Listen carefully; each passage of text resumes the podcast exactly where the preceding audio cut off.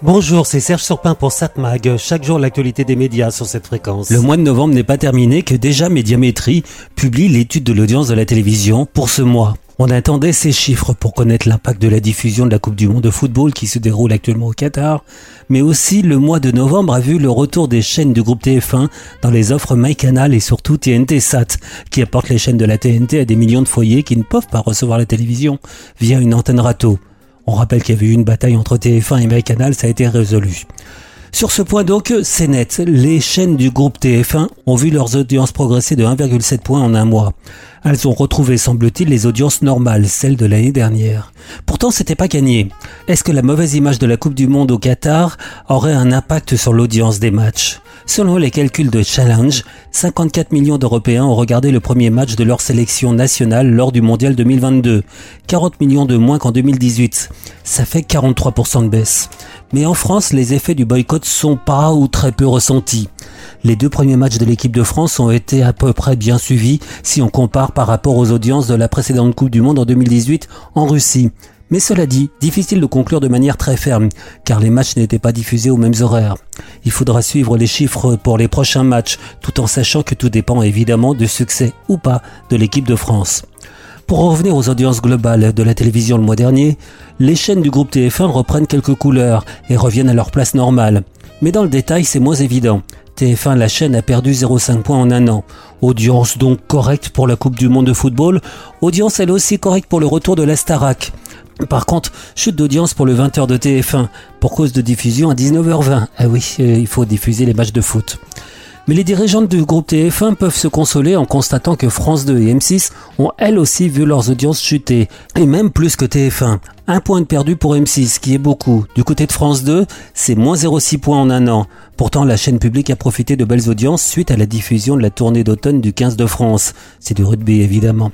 À noter les audiences très correctes de France 3 et France 5, elles aussi en progression en novembre.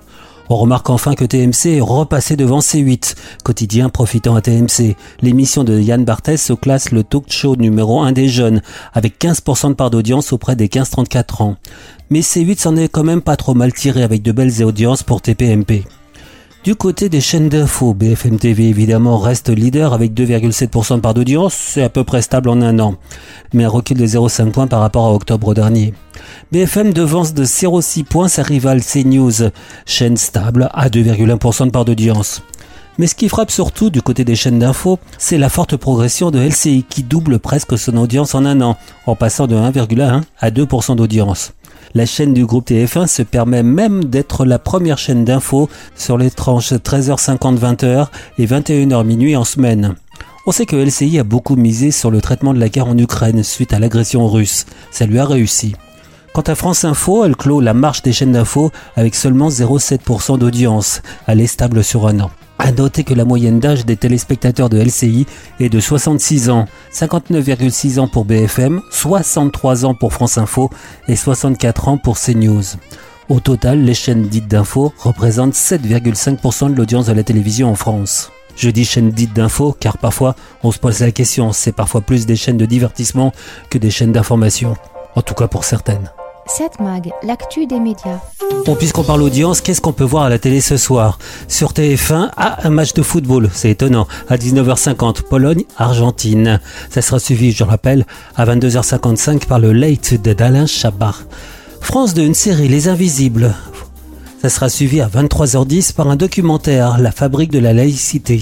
Comment les écoles et l'éducation nationale affrontent-elles les crises liées au respect de la laïcité qui menacent le vivre ensemble en France? France 3, faut pas rêver. Une année entre Saint-Tropez et les Calanques. Les quatre saisons dans le Midi. Ça sera suivi à 23h15 par un documentaire Justice en France. Dans les affaires de surendettement, la justice sanctionne, condamne ou indemnise, mais elle peut être parfois une main tendue à des personnes en grande difficulté. France 5, la grande librairie. De quoi demain sera fait Et si on faisait le pari de l'imagination et de l'imaginaire, tiens Pour le meilleur et pour le pire. Riyad Satouf, Victor Dixon, Alain Damasio et Wendy Delorme, ou dans la grande librairie, évidemment. La Grande Librairie, mercredi à 21h sur France 5. M6, le meilleur pâtissier, demi-finale, Arte pour une femme. Une comédie de Diane Curis de 2013 avec Benoît Magimel, Mélanie Thierry, Nicolas Devauchel, Sylvie Testu, Denis Podalides, Julie Ferrier. Années 80, en tombant sur une vieille photo où sa mère pose avec un autre homme que son père, Anne va découvrir l'existence d'un oncle que ses parents ont hébergé après-guerre. S'inspirant de son passé familial, Diane Curis signe une œuvre attachante où l'histoire se mêle à l'intime. Quand les parents disparaissent, ils ne nous laissent que quelques vieilles photos et des questions sans réponse. On grandit sans savoir. J'ai imaginé mes parents ensemble, au temps où ils s'aimaient. Alors j'ai ouvert la valise de ma mère, la valise des secrets. Il ne me restait plus qu'à les faire revivre. On grandit tant bien que mal, entre les non-dits et les questions sans réponse. Et puis un jour, on regarde enfin ses parents comme un homme et une femme qu'on aurait croisés dans nos vies, et qu'on aurait aimés simplement pour ce qu'ils étaient. Donc à voir ce soir à 20h55 sur Arte pour une femme. Ça sera suivi à 22h45 toujours sur Arte par un documentaire. Bonjour Sagan, mettant en scène Cécile, une adolescente libre et manipulatrice. Bonjour Tristesse, premier roman de Françoise Sagan, a bousculé les valeurs morales de l'époque. Donc ce soir à 22h45 sur Arte, bonjour Sagan. 7 Mag, l'actu des médias.